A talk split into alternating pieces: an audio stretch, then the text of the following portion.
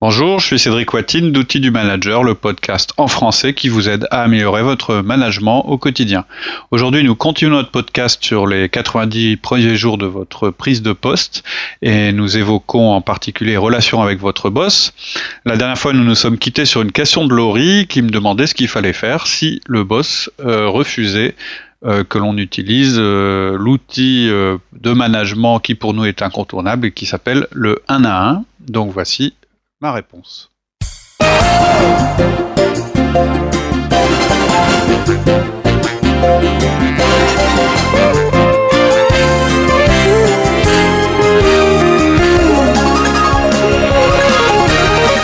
Et ensuite, s'il veut pas, alors, parce que s'il n'aime pas les réunions, tout ça, c'est-à-dire qu'il va pas aimer un petit peu les méthodes qu'on a de management. Ou enfin, ça veut pas dire ça, mais euh, si on met en place les 1 à 1 et s'il veut pas qu'on fasse les 1 à 1, ça ah. peut être un ça, c'est une bonne question. Ça un problème. S'il veut pas, alors, mon conseil. Qu'est-ce que tu fais là avec tes collaborateurs T'as du temps à perdre, à passer du temps toutes les semaines avec eux. Bon, mon conseil sur les 1 à 1, parce que pour nous, c'est un outil fondamental. Si vous dit d'arrêter de faire les 1 à 1, vous continuez à les faire. S'il insiste pour que vous les arrêtiez, alors vous les arrêtez. Mais en fait, vous continuez à les faire.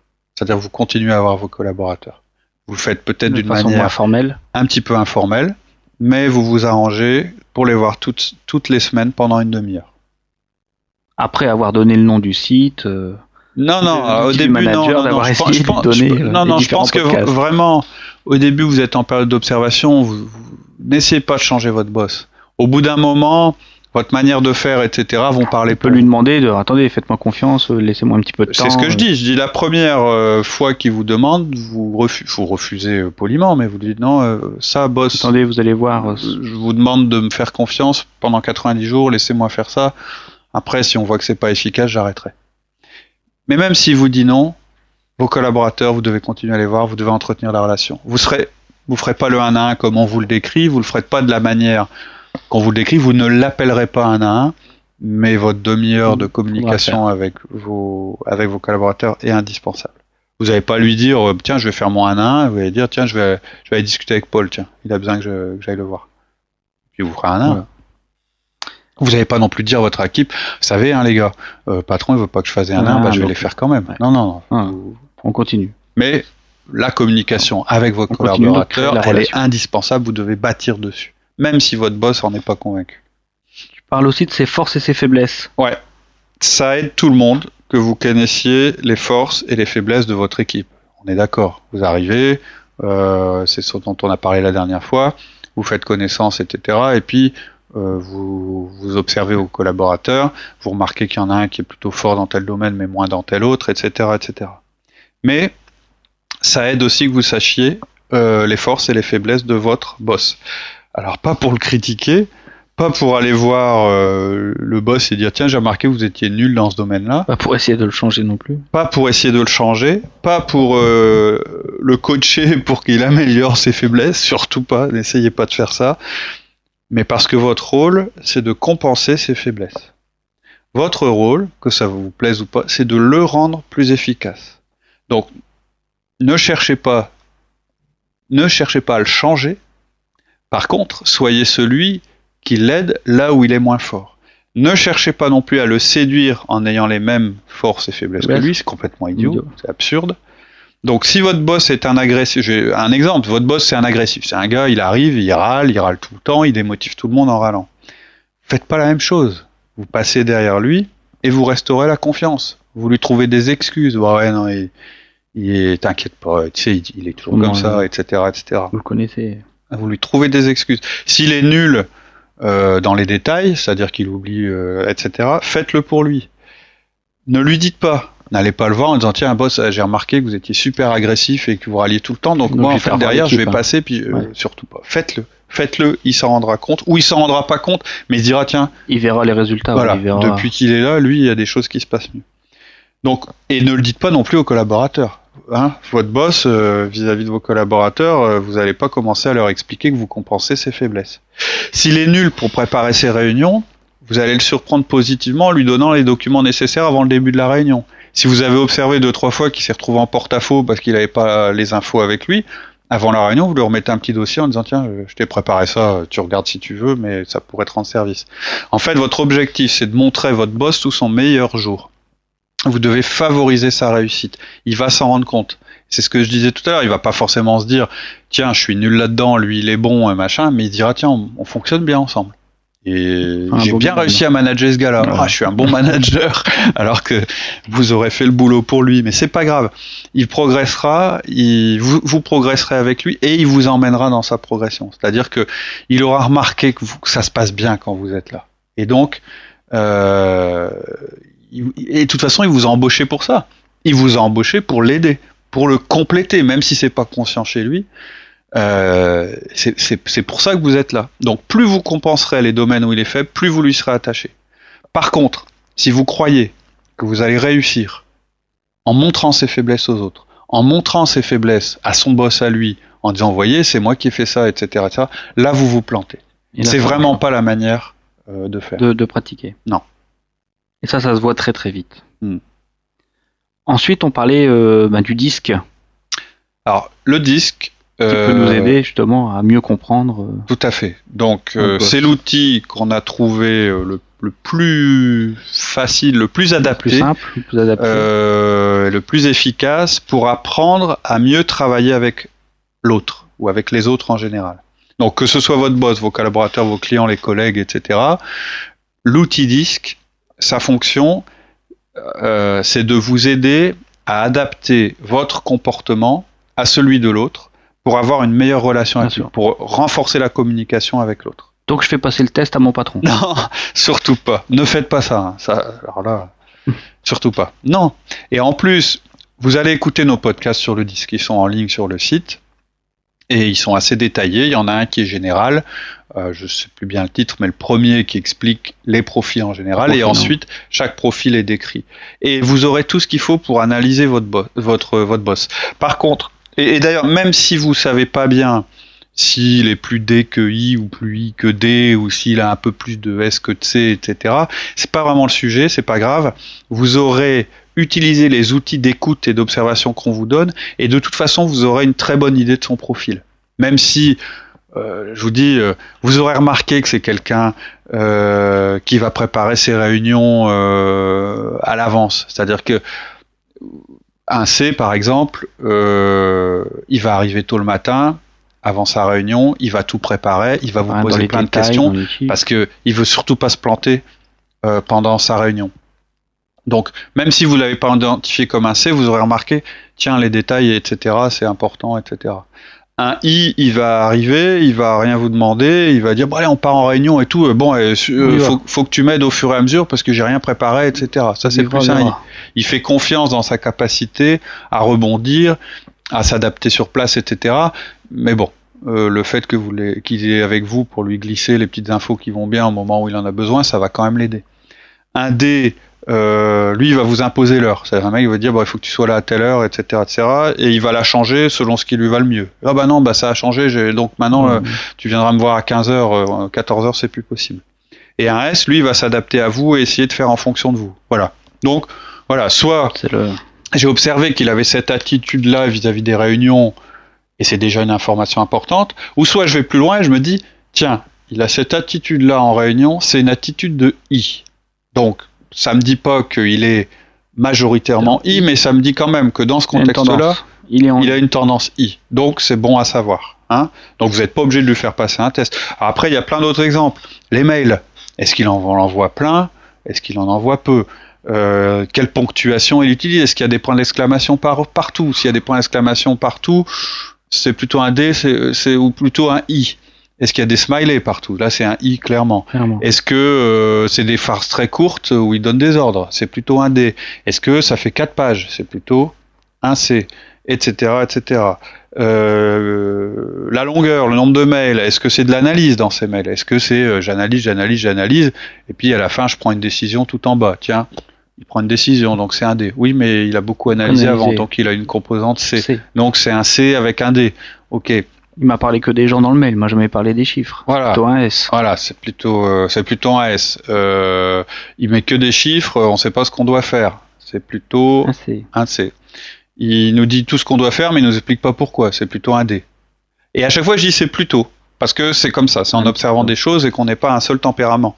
Et puis il y a plein d'autres choses que vous avez observées. Sa voix, ses gestes, le ton qu'il emploie, est-ce qu'il parle fort, pas fort, est-ce qu'il fait des gestes, est-ce qu'il se lève pour parler, est-ce qu'il reste assis, est-ce qu'il avance sur la table, est-ce qu'il a la tête quasiment euh, collée à mon visage quand il me dit quelque chose. Euh, le ton qu'il utilise, les habits, la voiture, quelle voiture Il roule dans une voiture qui brille de tous les côtés. Euh, euh, en faisant avec un klaxon italien ou est-ce qu'il arrive avec une, une, une, voiture allemande super efficace, quatre roues motrices qui passe partout, euh, qui permet d'aller au plus vite, etc., euh, etc. Est-ce qu'il roule dans une poubelle, un truc pourri? Est-ce qu'il a une voiture qui fait des économies d'énergie et qui est hyper technologique? Euh, Très masculin aussi la voiture. Comment C'est très masculin aussi la voiture. C'est vrai, c'est vrai. Euh, elle a un beau sac à main. Mesdemoiselles et madame, euh, pardon, je fais que euh, et j'ai pris en compte la remarque, je me soigne et, et j'essaye. donc, est-ce qu'elle sourit? Est-ce que c'est quelqu'un qui sourit en disant les choses ou est-ce qu'elle évite de regarder les gens quand elle leur parle? Est-ce qu'elle serre la main volontiers ou est-ce qu'elle entretient une distance? Est-ce que sa zone d'intimité est large ou, ou pas large, etc à travers toutes ces observations, vous n'allez pas forcément être à coup sûr aussi précis qu'un test, mais on s'en fout. Ce qui compte, c'est que vous sachiez comment communiquer. Comment communiquer. Et j'ai une mise en garde spécifique pour les patrons, pour les boss. Vous allez toujours avoir tendance à catégoriser un boss comme un D. Parce que vous allez avoir beaucoup de preuves qui correspondent à quelqu'un qui est D. Or, c'est pas toujours le cas. La position de votre boss et le fait qu'il a le pouvoir et la pression qu'il a pour avancer rapidement et prendre beaucoup de décisions, ça peut vous tromper. Prendre beaucoup de décisions dans un groupe d'amis, vous êtes plusieurs amis, et puis euh, vous habitez euh, pendant les vacances ensemble, et il y a un type, bon, aujourd'hui on va faire ça, bon, demain j'ai fait le programme, euh, on fait une marche en montagne, et ensuite on ira nager, toi tu t'occuperas des enfants, toi tu vas commander les vélos, etc. Lui, il est dans un contexte où en fait il n'a pas de raison d'être comme ça, donc c'est probablement un dé la même chose en entreprise, doit, ça ne doit pas vous amener trop rapidement à la conclusion que c'est que un dé. Un boss est censé prendre des décisions. Donc s'il a une attitude de dé parce qu'il prend des décisions, c'est juste normal. Il faut que vous ayez une analyse plus fine que ça. Quand vous avez l'impression que c'est un dé, au bout d'une semaine, revenez un petit peu en arrière, observez, prenez du recul, regardez comment il agit analyser ses mails, c'est ce que je disais tout à l'heure quand même, sa manière de parler, sa manière de comporter, de se comporter, euh, comment il est justement quand il est dans un contexte moins formel, euh, s'il revient sur ses décisions, peut-être qu'il prend plein de décisions puis après il les regrette, il revient. Ah, bah c'est pas un D ça. Ça ressemble plutôt à un S qui est obligé de prendre des décisions puis après il se dit mais je vais je vais assouplir les choses parce que ça se passera mieux pour l'équipe. Euh, c'est peut-être quelqu'un qui prend beaucoup de décisions, mais alors le processus de prise de décision, il est ultra carré, c'est-à-dire qu'il prend des infos partout, il fait des tableaux croisés, il interroge plein de gens. Ah bon, alors c'est plutôt un, C, en fait, voilà, et ainsi de suite. Donc votre boss, il a une attitude de D parce qu'il doit prendre des décisions, mais c'est pas forcément sa tendance absolue. C'est pas la zone où il préfère Donc, faut euh, recouper les informations et prendre le temps de, de bien le cerner. Donc une fois que vous aurez vu qu'il est plutôt IS, euh, DIS ou C, vous euh, pourrez adapter votre comportement ancien, adopter euh, les manières de communiquer qui lui plaisent. D'accord. Alors, est-ce qu'il faut le copier? Tout à l'heure, tu disais, on devait compenser ses faiblesses. alors, ça, c'est une bonne question. Je te remercie de me, la poser.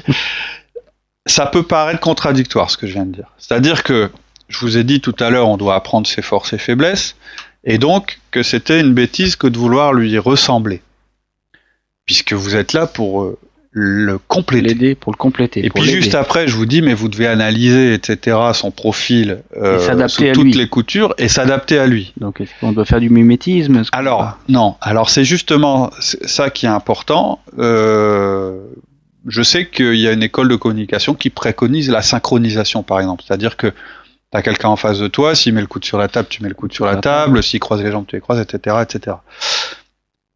Pourquoi pas? Bon, moi, je j'y crois pas trop. Je suis pas persuadé, par exemple, qu'un dé apprécie d'avoir quelqu'un en face de lui qui euh, se mette à parler euh, plus fort que lui ou aussi fort que lui et à pointer du doigt quand il pointe du doigt, etc.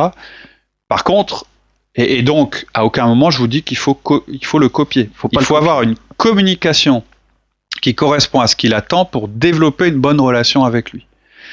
Il faut savoir qu'un D, par exemple, euh, il faut lui balancer d'abord la décision que vous avez prise et, ensuite l'analyse si c'est nécessaire. Mais ça ne veut pas dire que euh, vous allez le copier. Ça ne veut pas dire que vous, vous allez changer.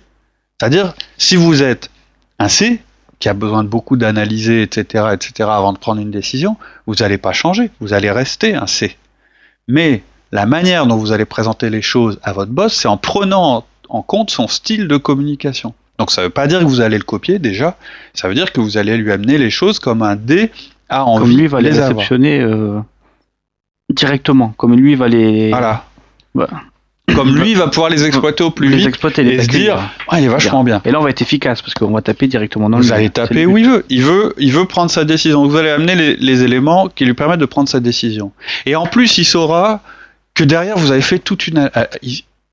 Si vous voulez, ce qui va être important pour lui, c'est pas l'analyse que vous avez faite et qu'il va pas la lire, mais ça, il va se dire, tiens, ce qu'il me dit là, c'est après avoir fait une analyse que moi, j'aurais du mal à faire, donc ça m'intéresse. Alors, je vous prends un exemple sur un D, mais je pourrais vous prendre un exemple sur un S, etc. Un, un S, par exemple, il va peut-être trouver intéressant que vous, étant D, vous puissiez de temps en temps aller dans l'équipe et puis remuer les choses euh, et faire changer les choses et quelquefois un peu contraindre les personnes parce que lui, il a du mal à le faire. Mais la manière dont vous allez l'apporter, ça va pas être à la manière d'un dé. Ça va être de la manière que lui pourra l'entendre. Un autre exemple. Votre directeur commercial, c'est un closer. C'est un, un, gars, ou vous êtes directeur commercial, vous euh, êtes euh, quelqu'un, ou, plutôt non, pardon, votre directeur commercial, c'est un closer. C'est quelqu'un qui ferme les affaires. C'est quelqu'un, il rentre chez le client, il ferme la porte, il, sort pas s'il n'a pas la signature. Voilà. Vous, euh, mais il est nul en préparation. C'est-à-dire que c'est la catastrophe. Euh, il part en rendez-vous, il a rien préparé, etc. Mais il est bon, il a de l'expérience, etc. Il va s'en sortir.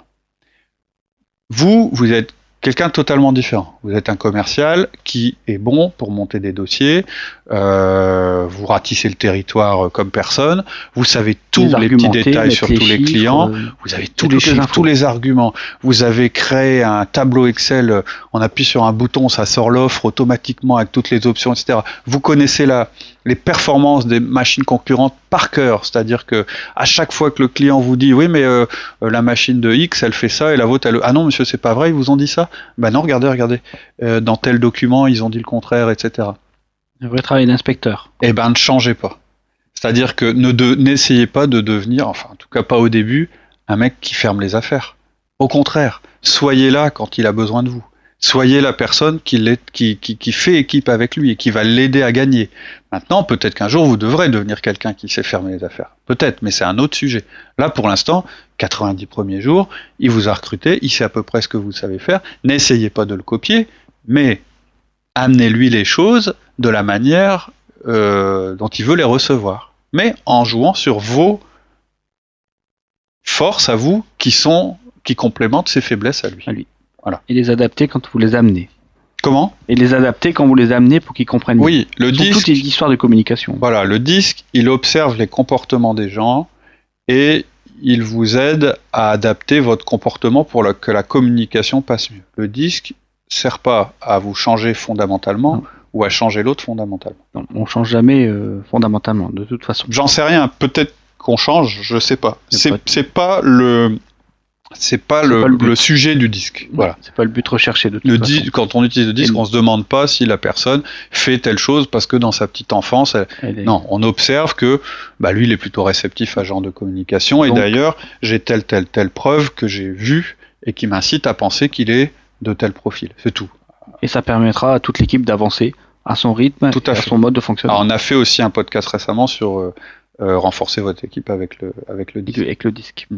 Alors, on vous conseille également un podcast qui est Comment changer votre patron, comment changer votre boss, qui est très intéressant. Ouais, il est sur le site. Euh, alors en fait, euh, ça s'appelle euh, Comment changer votre boss. Comment changer son boss. On avait mis entre parenthèses comment changer la communication avec, son boss. Parce que vous verrez on a eu beaucoup de gens. On change pas son boss, quoi. Tout à fait. En fait, on a beaucoup d'auditeurs qui ont été attirés par le titre. C'était un peu le but, en se disant ah oui, oui, mon patron est vraiment un bip. Et donc, euh, je vais, euh, super, un podcast qui va m'expliquer comment, comment, changer. Je, comment je vais le changer.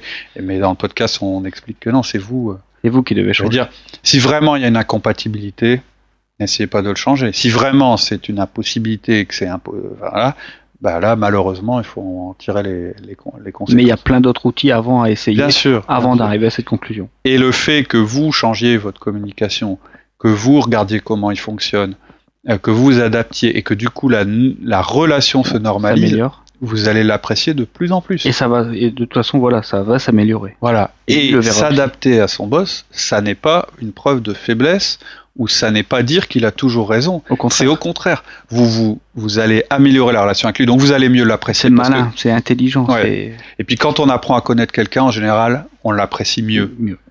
Et vous allez aussi trouver votre place, c'est-à-dire vous allez voir à quel point vous êtes important pour lui en le complémentant. Donc, vous pouvez aller sur le podcast, ça s'appelle, je crois, Comment changer, Comment son boss son boss.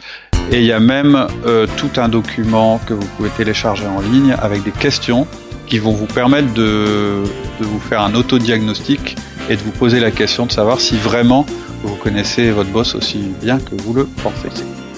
Ok, merci pour tous ces conseils. À bientôt, bon courage. À très bientôt. Au revoir. Au revoir.